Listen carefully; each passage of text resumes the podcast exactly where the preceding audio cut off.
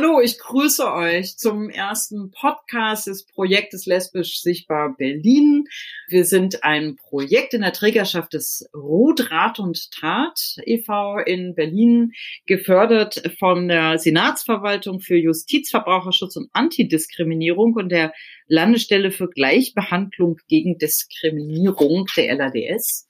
Da bedanken wir uns sehr für. Mein Name ist Stefanie Kuhn. Ich bin die Leiterin des Projektes Lesbisch Sichtbar Berlin und wir zeichnen heute erstmalig einen Podcast auf zum Thema lesbische Sichtbarkeiten.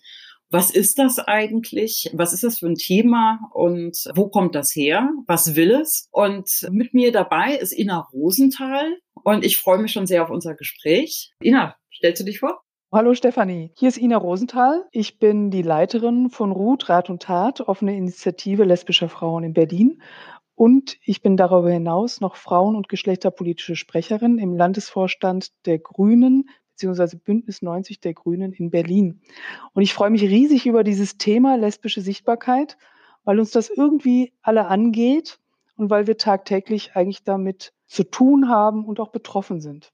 Genau. Und wir wollen uns ja heute in diesem Podcast damit beschäftigen. Was ist dieses Thema eigentlich? Wo kommt es her? Und dieses lesbische Sichtbarkeitsthema ist natürlich auch ein historisches Thema.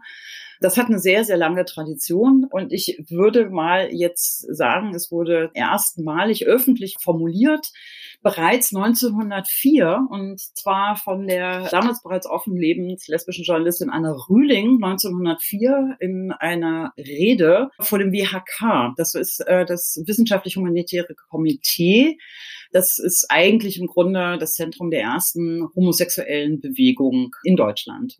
Sie sprach dort in der Rede eigentlich an, worum es erstmal geht in dieser lesbischen Sichtbarkeit. Und das sagt sie in ihrer Rede, dass man im Allgemeinen, wenn von Homosexuellen die Rede ist, nur an die urnischen Männer denkt und übersieht, wie viele homosexuelle Frauen es gibt, von denen freilich weniger geredet wird, weil sie, ich möchte fast sagen, leider keinen ungerechten und aus falschen sittlichen Anschauungen hervorgegangenen Strafgesetzparagraphen zu bekämpfen haben. Sie spricht natürlich von dem Paragraphen 175, unter dem homosexuelle Männer und bisexuelle Männer verfolgt worden sind und tatsächlich auch ein ganz, ganz wichtiger Strang halt eben irgendwie der schwul-lesbischen Bewegung oder LSBTI-Bewegung bis hin halt eben zu den Entschädigungszahlungen, äh, die durchgesetzt worden sind. Es betraf aber natürlich erstmal halt eben schwule Männer. Und ich denke, auch eine Anne Rühling hat nicht gewusst, was mit diesem Paragraphen 175 noch passieren würde, wie schlimm und wie brutal die Verfolgung für homosexuelle Männer noch werden würde. Ich glaube, dann hätte sie an dem Vergleich irgendwie noch mal ein bisschen gearbeitet. Was sie allerdings anspricht, und das ist damit, es legt sie eigentlich schon einmal irgendwie fest, das, was irgendwie immer mal wieder so salopp Doppeldiskriminierung von lesbischen Frauen genannt wird. Man kann das auch intersektionaler sehen. Es geht um die Intersektionen Frau und homosexuell. Und das heißt, wir haben die Verläufe, Anna Rühling war tatsächlich auch nicht sehr beliebt nach dieser Rede da in der Frauenbewegung, die gleichzeitig halt auch anfing, halt eben das Frauenwahlrecht zu fordern. Und diese Konflikte ziehen sich durch das ganze 20. Jahrhundert und im Großen und Ganzen haben wir sie auch immer noch.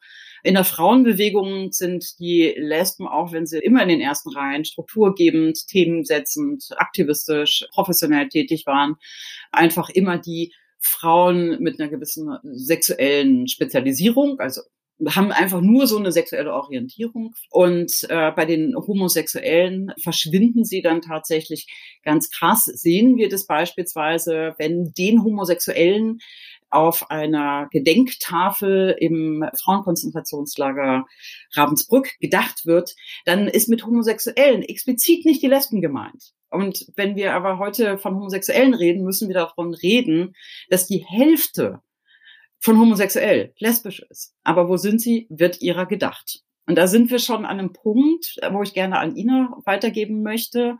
Und das ist zum Beispiel ein Punkt, wo es sehr an Sichtbarkeiten hapert und mit Sichtbarkeit manches explizit, die Lesben sind da, sie werden nicht gesehen. Wir reden nicht von einer Abwesenheit, sondern wir reden tatsächlich darüber, dass Lesben unsichtbar gemacht werden und auch marginalisiert sind in dieser Geschichte. Ina, du setzt dich schon lange für die Gedenkkultur ein.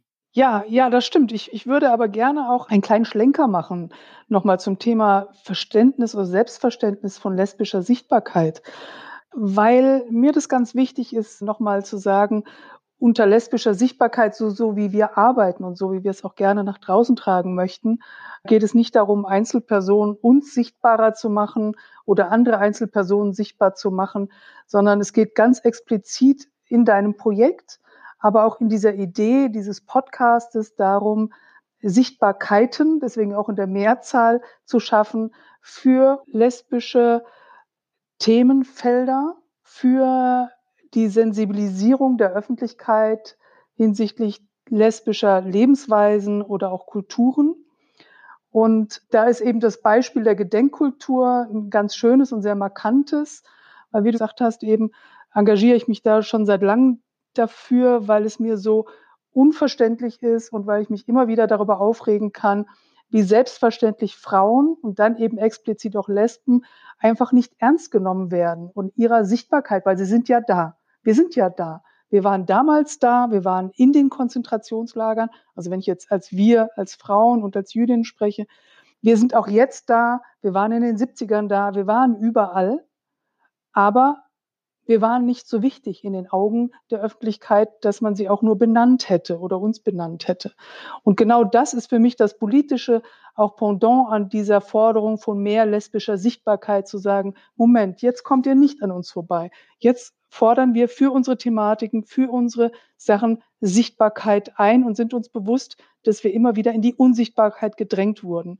Dass Ravensbrück immer noch, also sind jetzt glaube ich 75 Jahre, danach nicht befähigt ist, auch nur der Frauen in irgendeiner Form oder der Lesben explizit zu gedenken, ist ein totales Unding. Es ist eine, eine Unverschämtheit, auch bis heute noch darauf zu plädieren, das läge alles daran oder man könnte das nicht machen, weil es keinen eigenen Paragraphen gab, mit dem lesbische Frauen während des Nationalsozialismus verfolgt wurde. Ich wünsche natürlich kein Regime, in dem Lesben systematisch beziehungsweise gesetzmäßig verfolgt werden. Den Rückschluss zu führen, aber die würden deswegen wären sie nicht verfolgt worden, der ist falsch. Sondern die Frau in ihrem Begehren, in ihrer Sexualität war so unwichtig, dass man ihr keine eigene zugesprochen hat. Deswegen ist in der Logik des Nationalsozialismus auch gar kein Gesetz dafür notwendig gewesen. Das ist ja tatsächlich das Spannende daran, weil es hat ja mehrere Diskussionen gegeben, ob äh, der Paragraph 175 ausgedehnt wird auf homosexuelle Frauen. Und da haben auch die Bundesverfassungsrichter in den 50er Jahren schon gesagt, das ist überhaupt nicht nötig, weil lesbisches Leben und vor allen Dingen ein frei gestaltbares lesbisches Leben an vielen Stellen bereits völlig verunmöglicht ist.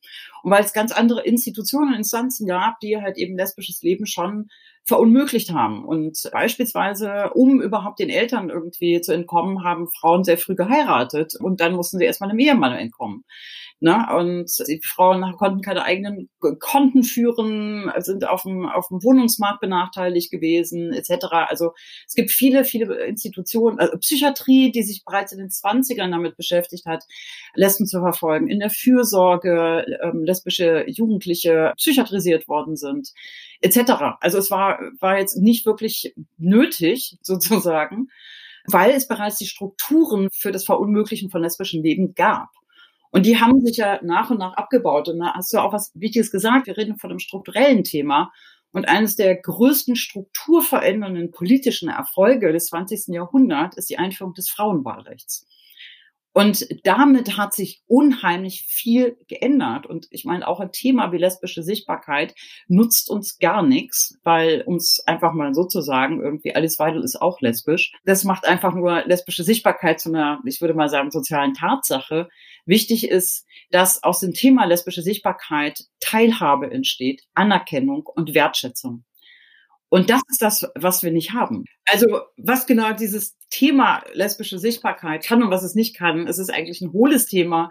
Wenn es nur um Sichtbarkeiten geht, ist es kein Personenthema oder ein Vanitas-Thema, also für die, für die eigene Eitelkeit. Wir könnten sonst eigentlich dann auch irgendwie Alice Weidel mit dem Preis für lesbische Sichtbarkeit auszeichnen. Das wollen wir aber nicht, weil es geht um strukturelle Benachteiligung, Teilhabehürden. Und deswegen lesbische Sichtbarkeit ist nichts, wenn es nicht zu Teilhabe, Wertschätzung und Anerkennung und tatsächlich, und das ist unglaublich wichtig für Sichtbarkeiten, Solidarität führt. Also wenn Anne Will irgendwie die, die sichtbarste Lesbe in Deutschland ist, die alle kennen und von der alle wissen, dass sie zumindest bis vor kurzem mit einer Frau verheiratet war, die eben nicht minder eine auch bahnbrechende Journalistin ist, Miriam Meckel, dann haben wir bei zwei Anne Wills haben wir immer noch dieselbe Sichtbarkeit. Also die doppelte Anne Will bringt uns eigentlich gar nichts. Wir brauchen selbstverständlich äh, Anerkennung, Wertschätzung und Teilhabe von vielen unterschiedlichen Lesben und müssen auch sagen, die Chancen stehen gut, dass das ein paar Millionen in diesem Land sind. Das ist eine sehr große Minderheit. Für mich war das Thema lesbische Sichtbarkeiten immer ein Emanzipationsprozess. Also wir haben ja jetzt angefangen darüber zu sprechen, wie war oder welche Sichtbarkeiten oder problematische Sichtbarkeiten lesbische Frauen während dem Nationalsozialismus haben. Es geht eben auch um eine Emanzipation der lesbischen Frauen in den 60er, 50er, 60er Jahren aus diesen Strukturen, den Nachkriegsstrukturen, die du auch schon angedeutet hast, bis hin zur Emanzipation der lesbischen Frauen oder der, der Lesbenbewegung in den 70er Jahren, von der Frauenbewegung bis heute. Also wir können sagen, es sind genau die gleichen Wellenbewegungen, die andere Emanzipationsprozesse auch machen, in denen sich die Lesbenbewegung befindet und eben auch die Forderung nach lesbischer Sichtbarkeit beziehungsweise Sichtbarkeiten. Was ich vielleicht noch da gerne ergänzen möchte zum Thema Anne Will oder Alice Weigel oder wie die ganzen prominenten lesbischen Frauen heißen, natürlich tragen sie dazu bei, lesbische Sichtbarkeit zu erzeugen, denn sie bringen im Prinzip ihre Lebenskultur, ihr Begehren, ihre Identität mit in die Mehrheitsgesellschaft. Und zwar ohne diese vorher zu fragen. Also die wurden nicht gefragt, die wurden da direkt mit konfrontiert in der Bildzeitung. Und Lesben sind natürlich a priori nicht die besseren Menschen, auch wenn ich mir das immer wünschen würde. Das heißt, lesbische Sichtbarkeit ist selbstverständlich auch Sichtbarkeit für lesbische Bewegungen, Frauen und Themen, die jetzt mir persönlich vielleicht nicht so am Herzen liegen oder die mich persönlich auch vielleicht mal aufregen oder ärgern. Aber nichtdestotrotz, es ist lesbische Sichtbarkeit und deswegen wichtig. Und deswegen ist dieses Thema für mich auch immer ein wertfreies Thema, wo es tatsächlich darum geht, Teilhabegerechtigkeit zu schaffen für unterschiedliche Werte. Genau, tatsächlich aber auch lesbisches Leben zu ermöglichen, nicht zu behindern mit extra Gesetzen beispielsweise. Also da haben wir das ja mit dem Adoptionsgesetz und so weiter und vor allen Dingen lesbisches Leben auch nicht zu benachteiligen. Da haben wir beispielsweise die Gesundheit, ganz großes Ding. Wir haben natürlich die Erinnerungsarbeit und Gedenkkultur. Was auch wichtig ist, generationsübergreifendes Arbeiten, sich zu verstärken über die Generationen hinaus. Irgendwie junge Lesben wachsen in einer anderen Welt auf als die 70-Jährigen aufgewachsen sind. Und da ist es halt sehr, finde ich tatsächlich auch sehr wichtig, halt eben zu schauen, halt, wie sind die Gesellschaften, in denen, in denen wir leben, wie sind unsere Lebensrealitäten und wie können wir uns unterstützen tatsächlich. Und das ist mir immer noch wichtiger, Vorbilder zu haben und diese Vorbilder nicht zeitlich linear zu haben. Meine Vorbilder sind junge Queers oder eine Greta Thunberg oder eine Emma Gonzalez, die jetzt 19, 20, 21-Jährigen, von denen kann ich wahnsinnig viel lernen, nämlich nicht zu verlernen, zu kämpfen und mich einzusetzen und vielleicht auch einfach für gesellschaftspolitische Themen. Und das im Übrigen, muss man auch sagen, ist auch ein sehr wichtiges, sehr lesbisches Thema. Fast alle sozialen Bewegungen wurden von Lesben gegründet oder sie sind in den äh, ersten Reihen. Das muss man auch mal sagen. Also die Umweltschutzbewegung in den 50er Jahren geht unter anderem auf Rachel Carson zurück. Die Tierrechtsbewegungen gehen auf Lesben zurück und so weiter und so fort. Black Lives Matter und so weiter. Überall lesbische, queere Frauen. Friedensbewegung in Deutschland. Renate Riemek, nicht zu vergessen. So, 50er Jahre. Es geht einfach darum, was haben Menschen gehandelt oder was haben Lesben gehandelt, um Räume für Zukünftiges und für mehr Freiheiten tatsächlich zu erkämpfen. Ja, ich finde, es gibt so in dem Thema zwei Ebenen. Ne? Das eine ist, also was ich auch von dir kenne oder auch im Gespräch jetzt gehört habe, ist einmal die Ebene tatsächlich der Person, die etwas anstößt, die dann auch etwas verkörpert, die sich sichtbar macht in der Gesellschaft und für das Thema einsteht, das sich dann aber auch übertragen lässt auf eben andere Bereiche und nicht nur auf ihre Person sich zuspitzt. Also das ist für mich ein Unterschied. Und das andere sind tatsächlich personenunabhängige Themen, also eine politische und gesellschaftliche Teilhabe voranzubringen, eben einmal durch Projekte, aber eben auch, für mich gehört dazu, zum Beispiel auch bei meiner Arbeit bei Ruth, dafür einzustehen, eine möglichst große Arbeitgeberin zu werden für lesbische Frauen. Ja, also auch das schafft Sichtbarkeit, das schafft politische Machtstruktur natürlich, ja. Wenn wir erfolgreich geschäftlich Möglichkeiten erschaffen, damit andere Personen sich wieder Existenzen absichern können, das ist äh, für mich ein ganz wesentlicher Punkt. Der andere wesentliche Punkt ist, Wissen weiterzugeben. Also ich gehöre ja auch schon zum älteren Eisen. Die Sachen, die wir uns erstritten, erkämpft, erlernt haben, an die nächsten Generationen weiterzugeben, die zu verteilen, nicht zu behalten. Das finde ich eine ganz wichtige Aufgabe zum Thema lesbischen Sichtbarkeiten. Weil in dem Moment, wo ich das nur auf eine Person beziehe oder auf einen Verein beziehe, schwächen wir uns je größer wir werden, je großzügiger wir werden, umso stärker werden wir bei diesem Thema, umso so kraftvoller wird diese Emanzipationsbewegung. Also ich sehe auch definitiv, dass es halt äh, auch in Deutschland einfach, ich würde mal sagen, eine große Revitalisierung der Lesbenbewegung gibt derzeit. Das hat natürlich auch was mit diesem Sichtbarkeitsthema zu tun. Und Sichtbarkeit braucht Solidarität Sichtbarkeit braucht Sicherheit. Wir haben bisher darüber geredet, dass das nur positiv ist. Tatsächlich ist ja, dass Sichtbarkeit auch natürlich erstmal ähm, auch Negatives bringen kann und deswegen halt einfach viele davon abgehalten werden, halt eben offen lesbisch zu leben. Und ja, es leben immer noch sehr viele Schwule und Lesben heimlich und versteckt, trotz CSDs und so weiter. Es gibt immer noch Diskriminierung, es gibt immer noch Gewalt und die Gewalt äh, nimmt nicht ab. Im Gegenteil, was es braucht, ist Empathie beziehungsweise auch Solidarität, um sich überhaupt in irgendeiner Form sichtbar zu machen, weil alleine kannst du angegriffen werden. Und Ina, du hast das ja in diesem Jahr erlebt, was das bedeutet und vor allen Dingen auch, wenn es keine Solidarität gibt. So, magst, magst du darüber nochmal was erzählen? Also wobei ich im Nachhinein wirklich sagen muss, Solidarität, ich habe ganz viel Solidarität gekriegt in dem Augenblick, wo ich damit nach außen gegangen bin und es publik ge gemacht habe, diesen Übergriff, den ich erlebt habe, habe ich ja wirklich eine ganz starke und sehr unterstützende Solidarität aus der ganzen Community erhalten. Und das war schon auch ein sehr schönes Erlebnis in all dem. Ich, ich glaube, für die, für die Hörerinnen müsstest du noch mal ganz kurz erklären, wenn es okay ist für dich, was eigentlich genau passiert ist im Sommer vom Ruth. Ja, das kann ich machen. Das war am Tag des CSDs. Da war ich eingeladen, ein kurzes Statement vor der Kamera zu geben zum Thema lesbische, queere Sichtbarkeit während der Corona-Krise. Und wir hatten eine Kamera aufgebaut vor dem Ruth in Neukölln, also direkt vor unserem Ladenlokal.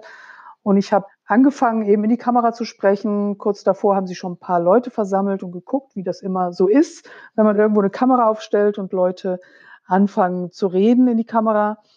Und als ich dann eben gerade, weiß ich, vielleicht fünf, sechs Sätze gesprochen hatte, haben sich aus dieser kleineren Menge, es waren jetzt nicht ganz viele Leute, kleineren Menge, drei junge Männer gelöst und sind zwischen Kamera und mir durchs Bild gegangen und haben angefangen, mich zu beschimpfen mit Scheißlesbe und anderen Ausdrücken, die ich jetzt hier nicht weitergebe und sind dann aber nicht weitergegangen, sondern sind im Bild stehen geblieben und haben also ganze anderthalb Stunden diese Dreharbeiten gestört und immer wieder mich und dann später auch den Kameramann bedroht, indem sie eben gesagt haben, ich haue euch kaputt und ich haue euch hier alles platt und lauter solche Sachen. Und trotz deeskalierenden Maßnahmen von dem Kameramann und mir ging da gar nichts. Also sie sind nicht weggegangen und haben da massiv sozusagen ihr Recht eingefordert, präsent zu sein und uns oder mich explizit als lesbische Frau zu beschimpfen und die Arbeit zu verhindern.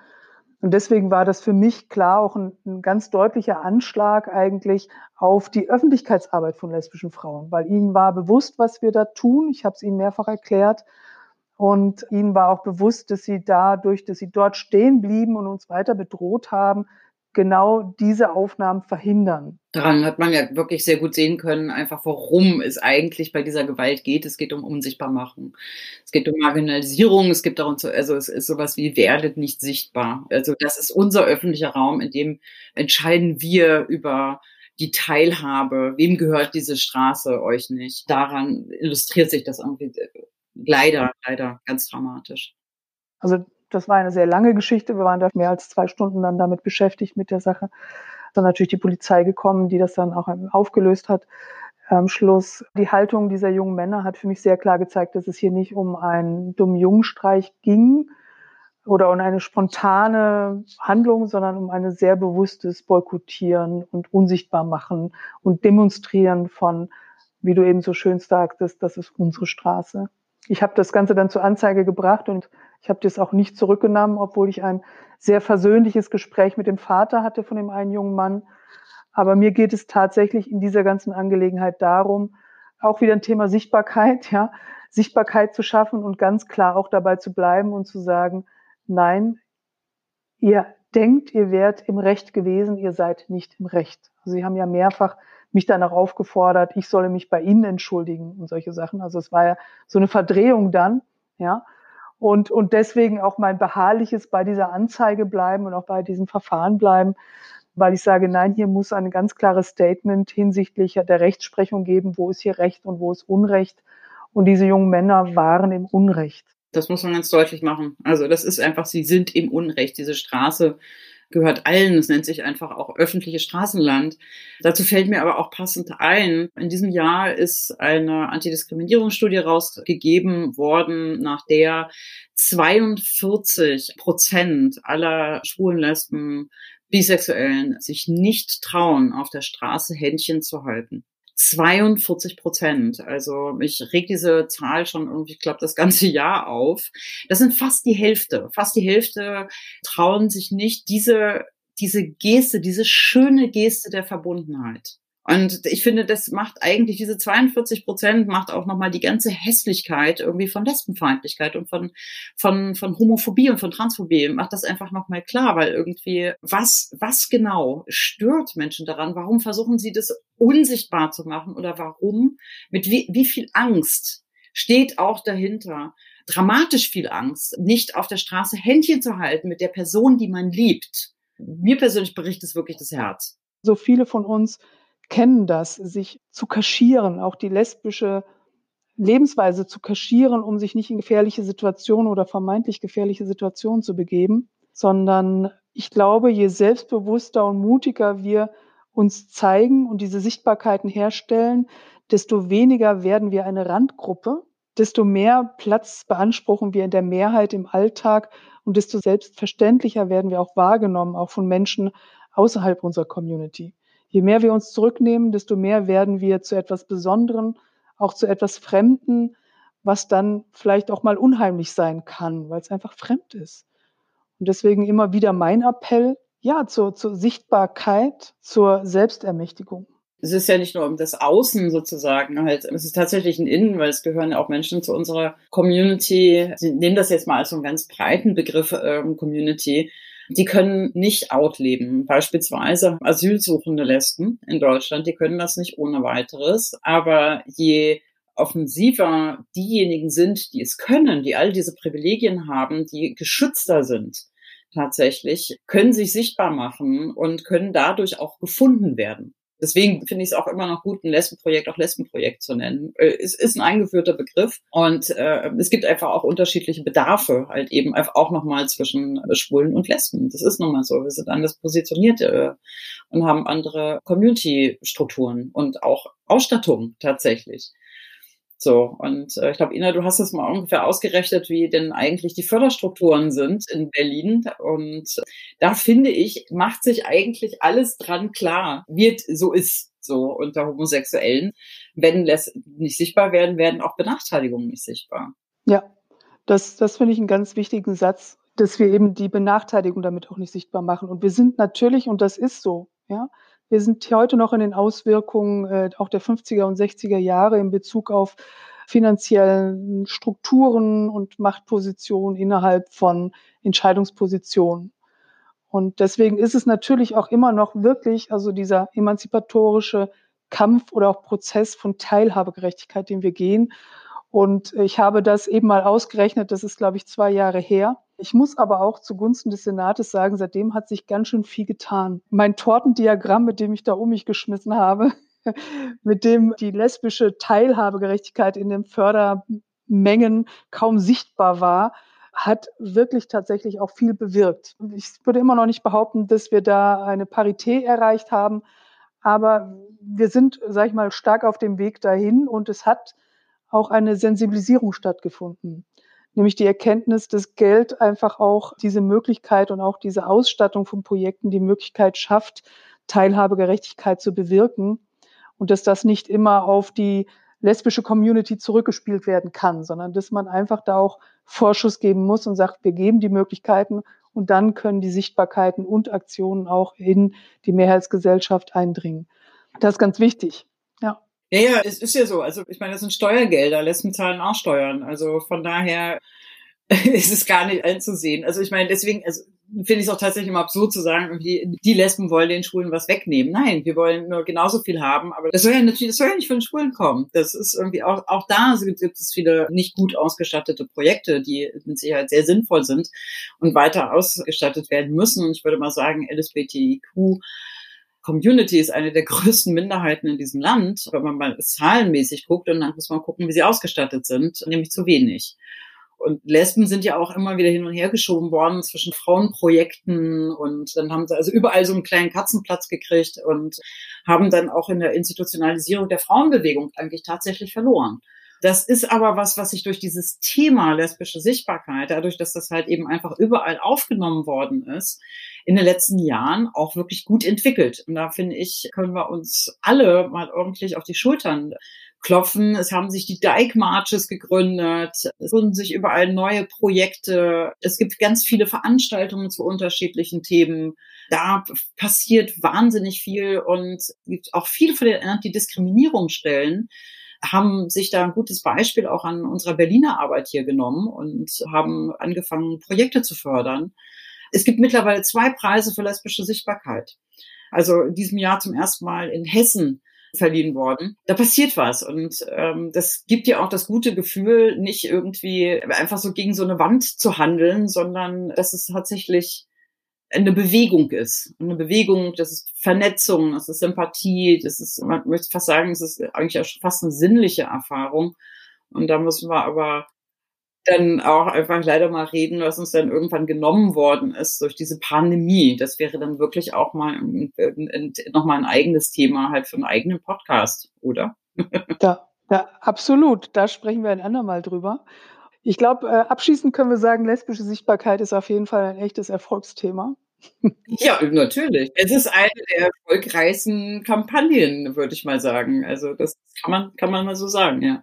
Ich würde gerne nochmal betonen, dass die Sichtbarkeit herzustellen, eben wie du auch gerade sagtest, äh, dass es nicht darum geht, durch unsere Sichtbarkeit andere Menschen in die Unsichtbarkeit zu bringen, sondern eine eigene Sichtbarkeit herzustellen. Und ich bin dankbar auch für die Vielfalt unserer Community und auch für die Unterschiedlichkeit. Und vielleicht gelingt es uns nicht immer, aber ich bin zumindest immer sehr bemüht zu sagen, jede Sichtbarkeit hat ihre Daseinsberechtigung, solange wir nicht mit den Werten, die wir da vertreten, die Grenzen anderer überschreiten. Und ich wünschte mir und wünsche mir, dass wir alle zusammen ähm, weiterhin sozusagen ganz eifrig in unserem Bereich für Sichtbarkeit stehen und einstehen und freue mich und bin gespannt, was, was ich da noch alles zu sehen bekomme damit kommen wir dann jetzt auch schon zum Ende dieses Podcasts. Ina, ich bedanke mich bei dir sehr für das Gespräch und freue mich auf viele weitere. Ich meine, wir unterhalten uns ja auch schon seit Jahren darüber. Und es ist aber immer wieder was Neues und finde auch immer wieder neue, neue Punkte.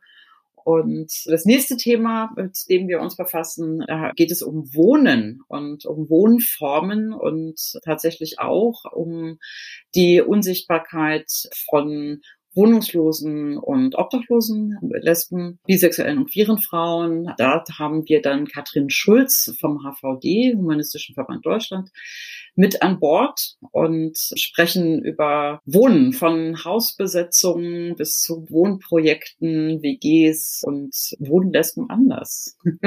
Damit entlassen wir euch sozusagen mit viel Gedankenfutter und freuen uns, wenn ihr uns das nächste Mal wieder zuhört.